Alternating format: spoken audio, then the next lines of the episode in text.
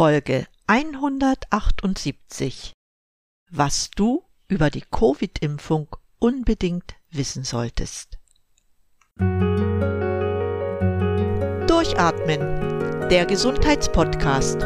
Medizinische Erkenntnisse für deine Vitalität, mehr Energie und persönlichen Erfolg von und mit Dr. Edeltraut Herzberg im Internet zu erreichen unter quellendergesundheit.com. Ich begrüße dich herzlich zu dieser Episode. Schön, dass du mich wieder anhören möchtest. Du hast es schon in der Titelnennung gehört, ich möchte dich noch einmal auf einige wichtige Dinge in Zusammenhang mit der Covid-Impfung aufmerksam machen, weil sie in der offiziellen Berichterstattung kaum Beachtung finden. Inzwischen hat sich die Situation zwar dahingehend verändert, dass auch über die Mainstream-Medien über Nebenwirkungen der mRNA-Impfstoffe berichtet wird. In einer meiner letzten Sendungen habe ich auch durch die Darstellung von Einzelfällen, von denen es Tausende gibt, darauf aufmerksam gemacht.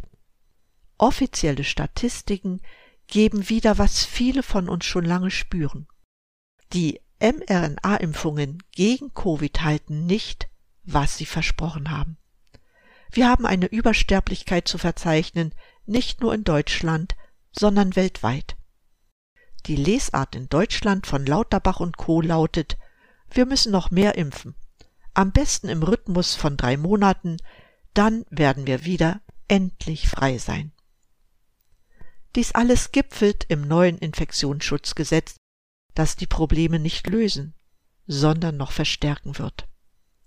Dazu noch eine Information, was die Impfung von Schwangeren betrifft. Die britische Regierung hat am 16. August eine Empfehlung gegeben. Schwangere und stillende Frauen sollen nicht mit dem Impfstoff von BioNTech Pfizer geimpft werden. Grund dafür ist, dass die Sicherheit nicht gewährleistet werden kann, weshalb vor einer Injektion geprüft werden muss, ob eine Schwangerschaft vorliegt. Du kannst die Empfehlung britischen Regierung getrost auch auf die anderen Impfstoffe übertragen. Was jedoch passiert in Deutschland?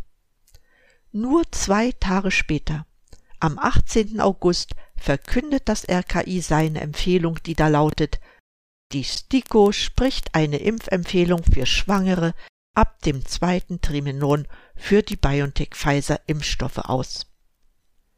Meine Frage lautet, ob es in Großbritannien strengere Sicherheitsbestimmungen gibt als in Deutschland? Beantworte dir diese Frage selbst. Eine Bemerkung hierzu, die gerade im Hinblick auf Schwangere wichtig ist. Eine schwedische Studie hat jetzt nachgewiesen, dass die mRNA-Impfung gegen Covid die menschliche DNA dauerhaft und unwiderruflich verändert. In der Studie wurde in Leberzellen veränderte menschliche DNA nachgewiesen. Damit ist belegt, dass die Produktion von Spike-Proteinen im menschlichen Körper niemals wieder zum Stillstand kommt. Sie werden ein Leben lang weiter produziert. Die DNA kann nicht mehr repariert werden. Diese dauerhafte Veränderung ist mit vielen Problemen verbunden, die früher oder später zwangsläufig auch mit dem Tod enden können. Nach diesem gruseligen Szenario möchte ich auf ein weiteres Problem in Zusammenhang mit Covid-Impfungen aufmerksam machen. Dazu zwei Zahlen. Diese Zahlen wurden in einer unabhängigen, randomisierten Kontrollstudie von Fachleuten über das übermäßige Risiko unerwünschter Nebenwirkungen der mRNA-Impfstoffe von Pfizer und Moderna am 31. August 2022 auf Science Direct veröffentlicht. Darin wurde erkannt, ich zitiere, in der Moderna-Studie war das erhöhte Risiko für schwerwiegende Nebenwirkungen 2,5 mal höher als die Risikoreduktion für Covid-19 Krankenhausaufenthalte im Vergleich zur Placebo-Gruppe. Und weiter heißt es, in der Pfizer-Studie war das erhöhte Risiko für schwerwiegende AESIs circa fünfmal höher als die Risikoreduktion für Covid-19-Hospitalisierungen im Vergleich zur Placebo-Gruppe. Die Studie enthält eine Liste der bestätigten unerwünschten Ereignisse von denen Lungenembolie, akuter Myokardinfarkt, Immunthrombozytopenie und disseminierte intravaskuläre Gerinnung die markantesten sind. Damit aber nicht genug.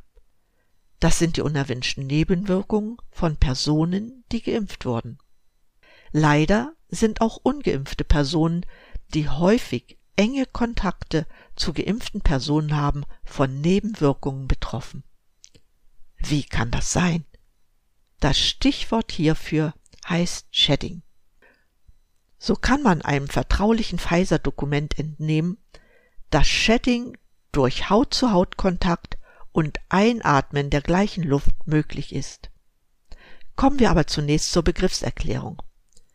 Wir verstehen unter dem Begriff des Sheddings, der zu Deutsch Ausscheiden bedeutet, eine prolongierte, also verlängerte Virusausscheidung. Wie kann es dazu kommen und was war der Anlass, darüber Untersuchungen anzustellen?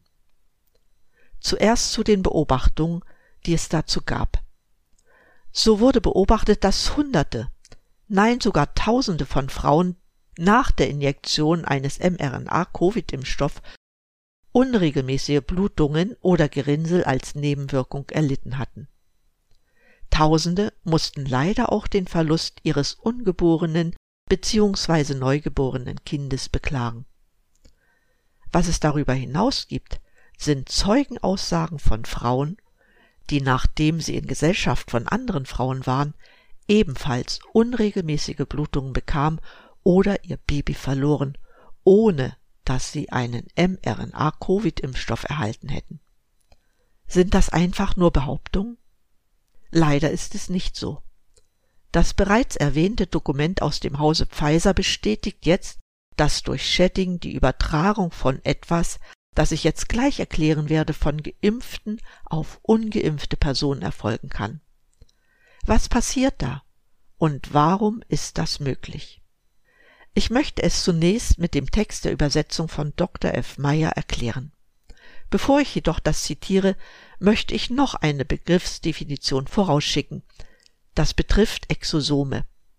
Exosomen sind 30 bis 90 Nanometer große Vesikel, also Bläschen, die von einer Zelle an die Umgebung abgegeben werden.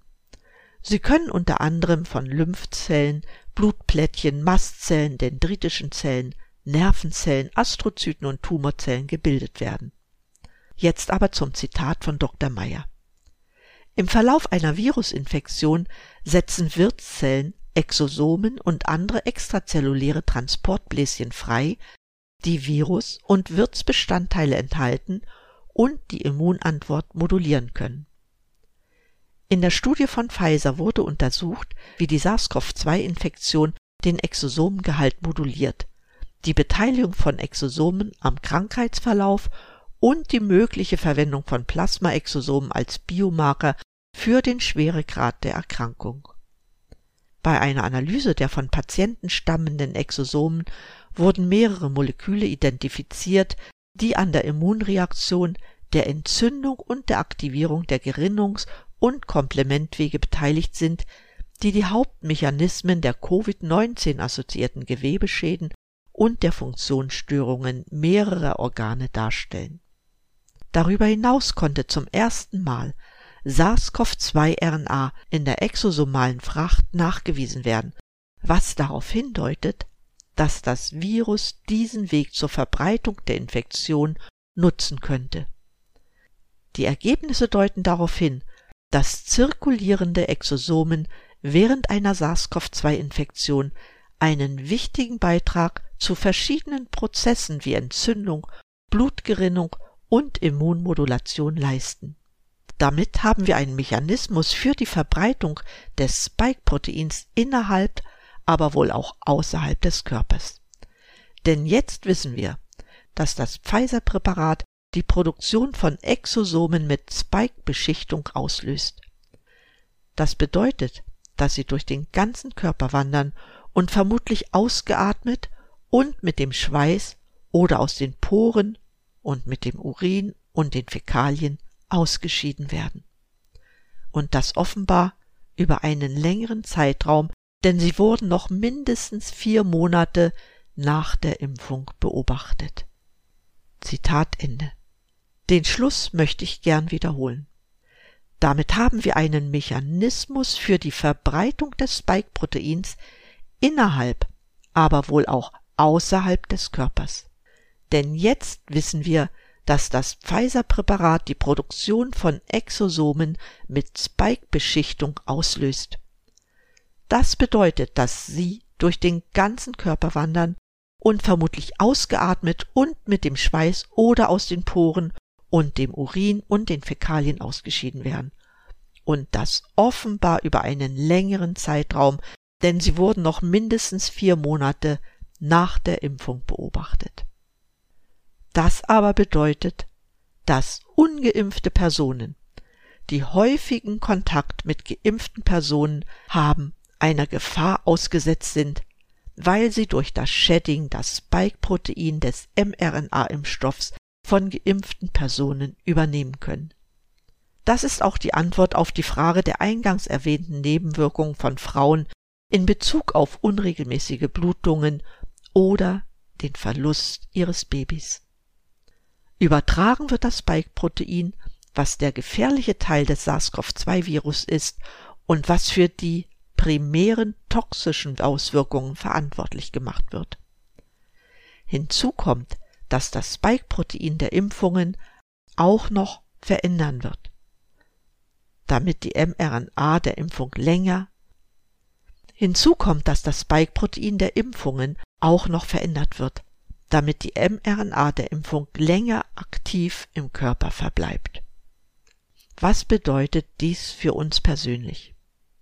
Wohl wissend, dass ich ähnliche Nebenwirkungen wie eine mit mRNA behandelte Person durch die Übertragung des Spike-Proteins bekommen kann, ist es wichtig, den Intimkontakt zu frisch geimpften bzw. geboosterten Personen nach Möglichkeit zu reduzieren. Dies betrifft genauso Ansammlungen in engen Räumen, in Büros, in hochfrequentierten Supermärkten, im ÖPNV, Kinos, Diskos, in Restaurants, was auch immer. Auch auf noch engere intime Kontakte wie Geschlechtsverkehr, das Küssen, den Kontakt zu Schweiß und das Benutzen gemeinsamer Waschlappen, Handtücher, Gläser und Tassen sollte für einen Übergangszeitraum von mindestens sechs Wochen nach Injektion der Bezugspersonen vermieden bzw. zumindest stark reduziert werden. Kann man sich noch anders schützen? Ich gebe zu, dass es nicht so einfach ist, die Spike-Proteine wieder loszuwerden. Prävention ist hier wahrscheinlich die bessere Variante, obwohl der Nachweis einer Reduktion der Spike-Proteine schwierig ist. Quercetin zusammen mit Zink und Vitamin C kann man dafür einsetzen. Dr. Meyer schlägt auch Olivenblattextrakt vor, weil es Endothelschäden vorbeugen kann. Ich verlinke gern den Artikel von Dr. Meyer, damit du seine Empfehlungen nutzen kannst. Wichtig bei allem, was du nutzen möchtest, ist eine gute Basisversorgung mit Magnesium, Vitamin D3, K2, B-Vitaminen, gegebenenfalls auch NAC, wie ich es in meinen Sendungen schon oft dargestellt habe. Auch wenn du noch keinerlei Symptome spürst, würde ich es nicht auf die leichte Schulter nehmen, weil auch hier Langzeiteffekte noch nicht bekannt sind. Eine effektive Methode, um Auswirkungen des Sheddings und auch der Impfung zu vermeiden, empfiehlt Dr. Klinghardt. Das Ausleitungsprotokoll findest du als Link am Ende der Shownotes. Im Übrigen habe ich es in einer der früheren Sendungen schon einmal erwähnt. Eins möchte ich noch unbedingt gesagt haben. Kleinkinder, die zu ihren geimpften Eltern ständig Kontakt haben, stellen für mich eine besondere Risikogruppe dar, weil kaum jemand einen intensiveren Kontakt mit den Geimpften haben kann.